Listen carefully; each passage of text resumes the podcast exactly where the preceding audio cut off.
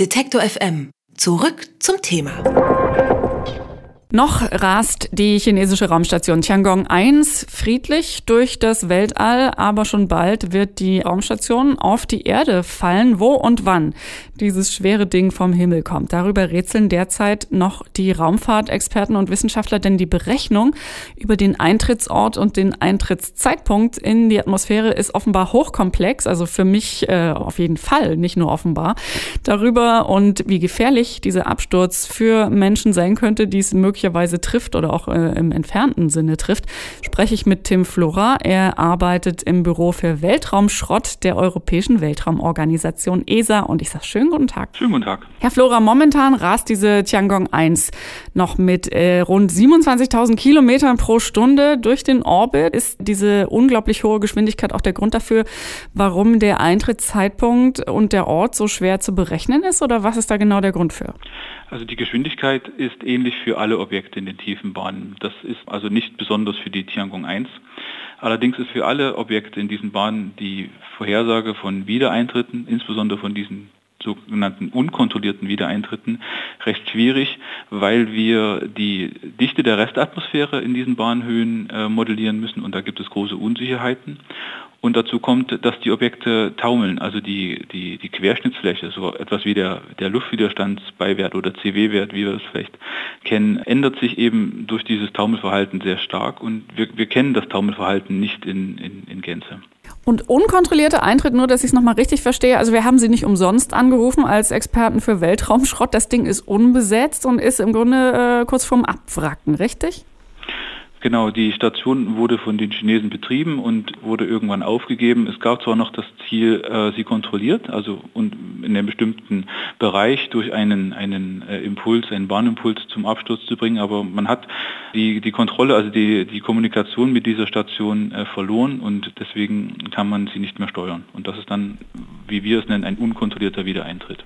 Wenn wir jetzt nochmal die Fakten checken, also diese Raumstation, ich habe es gerade schon gesagt, tonnenschwer, zwölf Meter lang, da haben mal Menschen drin gesessen. Das ist eine Menge Material, das da runterkommen wird, auf die Erde äh, fallen wird. Und dieses kleine äh, Monster aus Stahl und Aluminium wird also komplett vom Himmel fallen. Was kommt dann hier unten bei uns noch an? Also womit muss man rechnen? Ist das so klassischerweise, wie man sich vorstellt, wie einem, bei einem Meteoriteneinschlag oder kommen dann nur noch so kleine Reste durch? Worauf bereitet man sich da vor? Die Station selbst ist jetzt äh, durch ihre Masse für uns jetzt nicht so außergewöhnlich. Also man, man, man soll es nicht mit der, mit der ISS, der Internationalen Raumstation oder vielleicht der Mir-Station verwechseln. Die waren um einiges größer oder sind um einiges größer.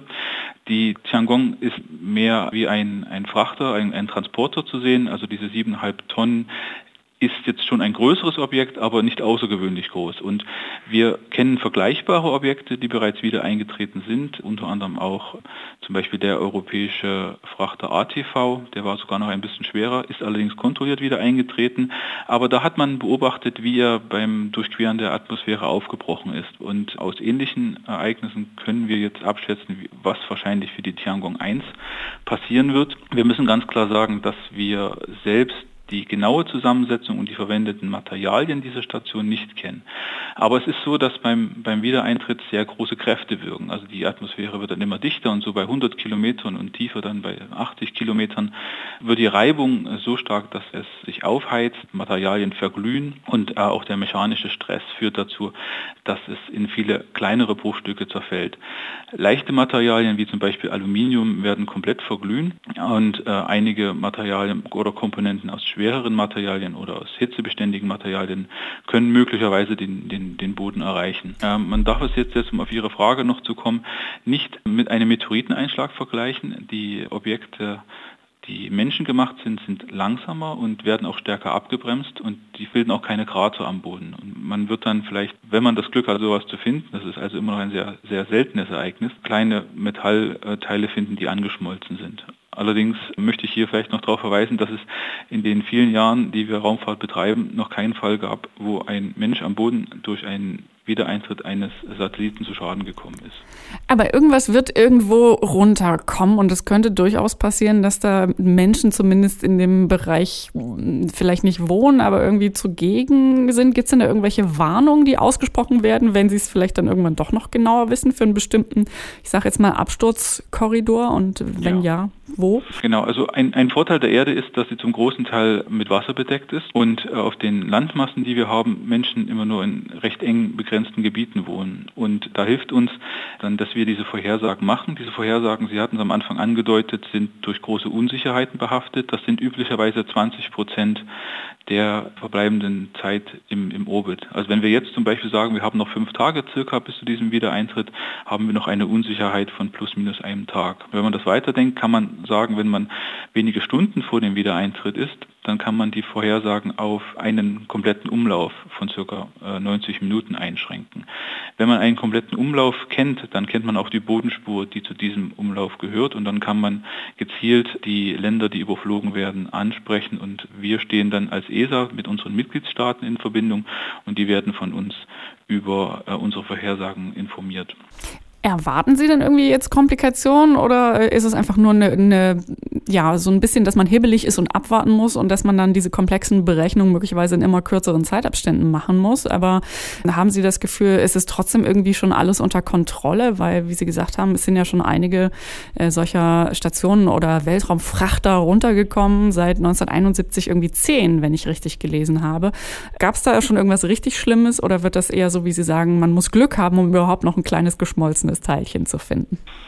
Man muss vielleicht dazu wissen, dass auch Oberstufen, also nicht nur Satelliten, auf die Erde zurückfallen und einen Wiedereintritt haben, viele davon auch unkontrolliert und die haben auch vergleichbare Massen. Insofern kann man davon ausgehen, dass pro Jahr vielleicht ca. 80, 90 bis hin zu 100 metrischen Tonnen auf die Erde zurückkommen, über verschiedene Objekte verteilt.